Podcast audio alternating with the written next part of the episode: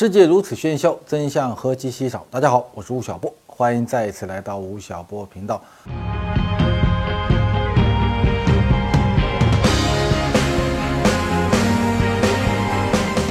那么，借着这一本书的出版，我们今天也做两期节目，来专门讲一讲我心目中和我熟悉的马化腾同学。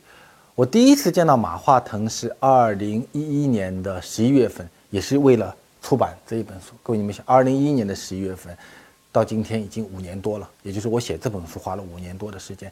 当时腾讯找我是因为腾讯和奇虎刚刚打完那一场非常著名的三 Q 大战，八九零同学那时候还没有你，但那个时候那场战争啊，是中国互联网史上最为惨烈和血腥的一场战争。打完那一场战以后呢，腾讯就说希望能够用一种更开放的姿态和市场做一个交流。在这本书之前，马化腾。已经是中国互联网非常有权势和富有的一个人，但是在此之前，他没有跟中国的一家财经媒体的总编辑吃过一顿饭，所以他好像一个隐形人一样的处在一个互联网帝国的背后。腾讯呢，也是几乎所有的互联网公司里面最为神秘的一家企业。所以一一年十一月份的时候，腾讯找到我说：“吴老师，你看你能不能？”帮我们写一本官方的授权的腾讯传，那我们可以给你一个承诺，就是在你写作的过程中，你可以见你想见的任何一个人，看任何一份文件，然后呢，我们不会干预你创作的独立性。那我就接受这个任务，写这一本书。腾讯的诞生日是一九九八年的十一月十一号，它居然是在一个光棍节诞生的。那么，他们希望在创业十五周年的时候。出版这本书，所以应该在一三年的十一月份，这本书就应该面世了。但是这个企业实在太大了，腾讯你知道有多少个产品吗？腾讯这个企业有三千四百个产品，非常大的一个产业链，所以我陷入到了一个资料的泥潭中，花了五年的时间才把这本书给啃出来。在我写作这本书的时候，我。采访了腾讯的六十多个高管和外部的一百多个人。我在采访马化腾早期的同事、同学、老师的时候，他们无一例外的都跟我讲过一句话：说我们见过很多创业者，你跟我说当年的马化腾这个人能够成为一个创业者，而且能够创业成功，打死我也不相信。啊，大家看，这是一个白面小生。然后他也好像性格中并没有具有那些强大的那种攻击性。那他是为什么能够创业成功？他是走了一条怎么样的创业的道路呢？马化腾是一九七零年代出生的人，他出生在海南岛，出生在海南的一个叫巴索港的一个港口。巴索港是处在海南岛最西面的一个地方。当年中国人民解放军打下海南岛的时候，国民党舰队最后离开的那个地方就是巴索港。然后到了他读书的时候，他跟他的父亲来到了深圳。深圳八十年代初刚刚处在一个改革开放特区的一个时期，所以他的小学、中学，包括他的大学，他是一九八九年读的大学，也是在深圳大学读的。马化腾从小到大唯一的一个爱好就是喜欢观察天文。他在有一年生日的时候，他跟他爸妈说：“说我需要一个生日礼物，是什么呢？”他说：“我需要一个天文望远镜，一台天文望远镜当时要花他父亲将近半年的工资，所以爹娘怎么也不肯给他买。然后呢，他就写日记，说我爸妈不肯给我买天文望远镜，他们扼杀了一个天文学家的未来。胡老师不给我涨工资，扼杀了一位潜在的富豪。结果他妈妈有一次翻他的书包，找到了这篇。”日记看了以后，就跟他爸商量说：“哎呀，咱们还真的不能扼杀一个科学家的未来，所以还真的花几个月的工资帮他买了这一台天文望远镜。”他跟我讲说，他从中学到现在为止，家里唯一订的一本常年保持到今天的杂志，就是一本叫《天文爱好者》的杂志。一九八六年的时候，当时哈雷彗星通过地球的上空，全世界无数的少年仰望星空去找哈雷彗星。马化腾说：“我是整个深圳地区那么多年轻人中第一个找到哈雷彗星的人，因为我爸妈帮我买了那台标准的天文望远镜，大家都用眼睛看，他用望远镜看，找到了哈雷彗星。然后呢，他还专门写了一篇作文寄到北京，是哈雷彗星的观察机，因此拿到了三十块钱的稿费，这是他一辈子赚到的第一笔钱。马化腾大学读的是计算机的专业，他在大学的时候呢，就是一个写程序的高手。他的大学老师跟我们讲过一个有趣的故事，说啊，深圳大学有一个每个大学生都可以去的计算机室。然后呢，这个计算机室啊，经常会发生一些事儿，就是有一些学生写病毒去攻击这个计算机室，一个晚上所有的计算机都不能用了。然后当这个事情发生的时候，这个计算机室的管理的老师打了第一个电话就打给马化腾，说这个事儿是不是你干的？所以他在那个时候他在写程序方面就有一定的天赋。他在大学时候呢还做生意，所以也是一个大学生的创业者。九十年代初的时候。中国有了股票市场，马化腾呢就用一种图形技术开发了一个软件，他把它叫做“股霸卡”，就是通过这个图形啊，你可以发现今天一天股票波动的情况和股指之间的一个关系。今天这是一个非常普通的股票管理系统，但是在当年还是一个创举。然后呢，他开发完这个古巴卡以后呢，就花五万块钱卖给了一家公司。他跟我讲，我挺厉害的啊。赚了五万块钱，他拿了这五万块钱干嘛呢？他居然去买了四台电脑，在家里拉了八条电话线。当时的九十年代初，互联网还没有进来，互联网进中国是一九九五年。九五年之前，全球有一种通过拨号上网的 BBS 系统，就是有一个页面，然后呢，全球所有的人都可以在上面进行问答，然后呢，你有一条电话线，一台电脑就可以。讲一次话，讲完以后你下来，下面一个人讲话。当年叫做站点，当时进入中国的这个网站，这个站点网叫做惠多网。各位你知道吗？今天中国一些非常有名的互联网人，都是当年惠多网排在前一百位的人。马云当年是杭州这个站点非常活跃的人，深圳站点的那个站长就是马化腾。马化腾给这个站起了个名字，叫做 Pony 站，Pony 就是小马的意思。所以我们现在。叫马化腾叫 Pony，就是从这儿来的。然后北京站叫做西站，西站的站长是谁呢？叫做雷军。宁波有一个人，他呢没有开站点，但是他因为在电信局工作，所以浙江很多拨号上网的人都通过宁波电信局的他的这个站点来分发。那个人叫做丁磊，所以他们都是早年中国互联网最早的一批应用者。那么因为马化腾。他赚了五万块钱，所以他是所有的站长里面最豪华的。家里有四台电脑，八条电话线。他妈妈说，有的时候啊，他出差以后，然后呢，他就会留一张纸条给他妈妈说：“你看，如果哪个人上网上不去的话，你一二三四五用这几个步骤把它弄上去。”所以他是中国第一批使用了互联网技术，通过互联网打开了全球化视窗的那一批人。马化腾创业是在一九九八年，这一批创业者是中国改革开放以后的第四批创业者。第一批是一九七八年十一届三中全会以后的那批乡镇企业家，第二批呢是一九八四年中国开始搞城市体制改革，像张瑞敏、柳传志、王石都是一九八四年创业的。第三批呢，是一九九二年邓小平南巡讲话以后，所谓的叫“九二派”，中国的很多国家干部、知识分子开始下海。那马化腾这批九八年到九九年的是第四批创业者，跟前三波创业者相比，他们有两个非常重要的特点。第一呢，他们都是一批知识青年。是一批大学生，是在全球化背景下主动拥抱信息化革命的这一波人。第二呢，前三波创业者主要要解决温饱问题，因为中国是一个短缺经济，是一个非常贫穷的国家。但是到了九十年代末的时候，中国逐渐成为了一个成熟的商业社会，所以这一批人的创业更多的是。因为自己的热爱，因为自己对互联网、对信息革命的饥渴而主动进行创业的马化腾，他说要创业，然后呢就忽悠了他的三个中学和大学同学，一个叫张之东，一个叫许成业，一个叫陈一丹。人家呢蛮蛮好的，都有的人呢要出国去了，有的呢在当公务员，有的呢在国有企业工作。马化腾说：“我们一起创业吧。”然后跟他一起创业，创办了腾讯。没有想到啊。腾讯创办后的推出的第一个项目就失败掉了。马化腾忽悠他的同学创业的时候说：“我们干一个什么产品呢？”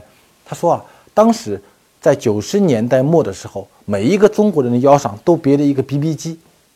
八九零同学可能都没看到过那个东西，我们展示给大家看一下啊，BB 机。然后呢，BB 机是什么呢？就是你人跟人打电话的信息可以传达到 BB 机上面，可以体现哎某某我给我来电话了，或者某某我跟我讲了一句话。那么 BB 机在中国几乎每一个人腰上都有一个。然后呢，那个时候呢，开始出现了互联网，互联网的网页已经开始出现了。马化腾说：“这样，我们把 BB 机和互联网给它结合起来。比如说，你在网上可以订购一些新闻，或者在网上给人发一条信息，直接可以在 BB 机上体现。或者说，你要看今天的股票，你离开了 BB 机，告诉你说：‘哎，你看现在某一只股票的价格是多少？’所以他说啊，我们开发一个系统，然后呢，把这个系统卖给全中国所有的 BB 机雄虎台。”那么每个人腰上都有一个 BB 机，哇，那个卖起来可就不得了，非常好的生意模式，所有的同学都被他忽悠得热血沸腾，跟着他下海，不隆咚不隆咚跳下去创业了。结果啊，出了一个重大的事儿，就在他开发这个互联网寻呼系统的时候，手机开始普及了，每个人腰上的 BB 机都不见了，每个人呢都去买了一个摩托罗拉。买了那个大的那个大砖头，开始用手机了。当手机开始用的时候，BB 机就不见了。所以啊，当年马化腾犯下的这个错误，告诉我们什么呢？说如果你要创业啊，你一定要进入到一个正在高速成长中的行业去分享它的红利，而不要进入到一个已经夕阳西下的行业中，试图要去拯救它。马化腾的这个互联网寻呼系统不成功，但是同时他这个团队呢？一个非常偶然的机会，发现了一个产品，这个产品叫 ICQ。ICQ 是由几个以色列人发明的，它是什么呢？它是在互联网系统上的一个即时通讯系统，我们叫 IM，就在互联网上人和人交流的一个通讯系统，叫 ICQ。当时啊，全中国有很多人模仿 ICQ。各位，你们知道，中国互联网的崛起的过程就是一个跟全球互联网一步一趋模仿学习的工程过程，我们的新闻门户是引进的，我们的电子商务是拷贝进来的，我们的邮箱是拷贝进来的。那么，腾讯创业的 IM 系统 ICQ 也是拷贝进来的。当时和腾讯马化腾同时在中国地区做 ICQ 的公司，我查了一下，有将近三十个。我们今天来看腾讯，这是一家市值超过了两万亿港币的企业，ICQ 已经不见了，而其他模仿 ICQ 的二十多家中国公司也不见了。为什么马化腾能活下来？为什么 QQ 能活下来呢？因为啊，他在模仿的过程中进行了很多的创新。我问马化腾说：“当年你们模仿 ICQ？” 你们做的叫 OICQ，后来简称叫 QQ，和它有什么最大的区别呢？他说啊有一个区别非常大。腾讯创业的时候是在深圳的一个科技园区，叫做赛格科技园，它在三楼，在二楼啊有一个地方叫网吧。中国有一段时间，全中国有十万个网吧，中国所有的年轻人都在网吧上上网。他说啊，当我进入网吧的时候，我就发觉说。中国人进入互联网世界的路径和美国人进入互联网世界的路径是不一样的，最大的区别在哪里呢？美国人进入互联网的时候，美国人每个人每个家庭都有一台电脑，而当中国进入互联网世界的时候，中国互联网的第一批网民都是一批大学生，是一批青年人，他们没有钱去买一万块钱、八千块钱的电脑，他们到哪去上网呢？他们去网吧上网。当一个拥有自己电脑的人和一个去网吧上网的人，他们用一个即时通讯系统，最大的区别在哪里呢？八九，你想一想，区别在什么地方呢？当时全中国三十多家模仿 ICQ 的公司，只有马化腾这个团队想到了这个问题。在美国啊，你上 ICQ，因为你有自己的一个电脑，所以所有你和你朋友，我和八九零。进行对话的信息都是在客户端里，都在这个电脑端的。但是中国人，如果你到了一个网吧去上网，你下载了 OICQ，下载了 QQ，跟八九零交流，交流完了以后，第二天你到网吧的时候，你不一定在这个电脑前上网了，对不对？所以你跟八九零所有沟通的信息都会不见，这是一个非常大的区别。马化腾团队发现了这个非常细微的差别，所以他们做的系统的看上去都是一样的，都是一个小小的即时通讯系统，但是在底层技术上，一个最大的区别是，ICQ 所有的信息都是在电脑的客户端的，马化腾呢把所有的信息都放到了服务器里，这是在底层技术上一个最大的区别。所以第二天到我到网吧上去上网的时候，我去找到八九零。我跟他的信息是被存储在一个服务器里的，重新调取出来仍然能够找到，这就是当时最大最大的区别。然后，因为所有的信息都在服务器里，那么这个时候服务器的承载能力就变得非常非常的重要。这个时候，中国互联网和美国互联网的第二个区别就出现了，在美国所有的互联网的创业者。他们都不会去关心一个服务器的容量，因为在美国服务器很便宜，在中国一台服务器在当年要五万块钱，华强北你把所有的零件配装起来也要花三万块钱。在美国服务器很便宜，什么很贵呢？人很贵。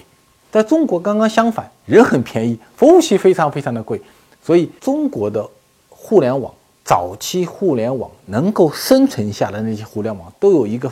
完全不同于美国创业者的非常强的能力，就是他们在底层的服务器容量，就 CPU 的容量能力上的开发比美国要强很多。所以各位你们看，中国是一个人口基量非常大的国家，我们的人口是美国的将近五倍，所以互联网在中国的应用性的大量的爆发是基础在人口红利的基础上，而人口红利的底层就是。无数多的服务器的基础，而中国的这些互联网创业者，在他的第一天的时候就开始跟美国的软件工程师不一样，他们花了非常大的精力去优化自己的服务器，而美国人呢，他只要一台一台一台增加自己的服务器就可以了。那么，当你这个容量达到了几亿、十几亿、几十亿的时候，那么中国软件工程师早期的这个核心能力就被激发出来了。所以，为什么到后来？中国的互联网应用能力、应用的创新比美国、比全世界所有的国家都要强，跟他们当年创业的第一步有很大的关系。再接着呢，马化腾他们在 ICQ 这个产品上做了很多很多的优化，比如说他们开发了一个技术叫断点续传，在 ICQ 里面啊，我跟八九零聊天，聊着聊了，断掉了，他不在线了，我们就没办法再聊了，但是。在 OICQ 在 QQ 上的话呢，即便我们断掉了，我仍然能够发信息给他。等他上网的时候，他仍然能够看到我发给他的所有的信息。腾讯的 QQ 上线以后，保持了非常快的迭代的能力。在最早期的时候，它每隔三天就会推出一个版本。所以今天如果你还在用 QQ 的话，那么这个 QQ 和一九九九年那个 QQ 大概已经迭代了三百多代。所以。我问马化腾，我说互联网创业最大的特点是什么？他跟我讲了八个字：小步迭代、试错、快跑。他说啊，你不要指望说你从第一天开始就能够想清楚网民所有的需求，你不知道的。所以你要有一个产品，即便这个产品充满了缺陷，但也没有不要紧，你把它推出去，然后呢，要不断的快跑，不断的小步，不断的迭代，不不要希望。一下子能够有一个完美的产品，在互联网的创业中，完美是一个诅咒。你必须要适应网民的需求，不断的能够迭代，同时呢，你要试错，要敢于犯错误，要给自己一个犯错误的机会。马化腾把这个叫做自己的灰度思维。所以你看，即便像今天中国市值最高的这家互联网公司，有两万多亿市值的巨型企业，它在创业的初期。也是从一个错误的产品出发，但是这一批创业者抓住了中国信息化革命大的浪潮，所以在趋势中创业，在趋势中变革，真正是所有创业的一个真谛所在。然后通过小步迭代、试错、快跑的方式，让一个小小的 QQ 这个小企鹅成长成了一个非常巨大的企业。关于腾讯的很多创新的故事，都在这一本厚厚的《腾讯传》里。下一次我们专门有一期来讲讲马化腾的产品哲学。这一期节目，吴老师分享了腾讯的创立和马化腾的个人成长故事。从 QQ 的产品迭代过程中，我们看到了中国式互联网巨头的成功法则。下一期，吴老师会讲讲马化腾同学的产品哲学，不要错过哟。本节目由上汽大众全新德系行政级座驾飞迪尔威尔独家冠名播出。吴老师，物理学家张守成说过一句话：“被知识的洪水淹没是这个时代最大的问题。”请问吴老师，您作为知识的传播者，如何看待这句话呢？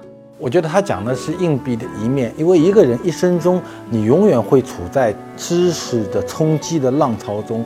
第二呢，你需要在这个冲击之中找到属于自己的那条河流。然后，即便你在河流中的时候，你仍然需要接受来自于其他河流和大海的冲击。我觉得这是一个辩证的。关系，你因为知识的洪水和浪潮而拒绝，肯定是一个错误的一个姿态。那么，如果你只在信息的浪潮中随波逐流，那就是另外一个错误。吴老师，降低生活水准攒钱买房和保持高生活水准花钱租房，您觉得这两种方式哪种更好呢？我觉得没有什么更好的，就跟吃一根甘蔗一样的。有些人喜欢从从甜的地方开始。啃起，有的人喜欢从苦的地方开始啃起。如果是一个年轻人的话，那么你需要对未来负责任的话，那可能在你年轻的时候承担更多的责任，负债。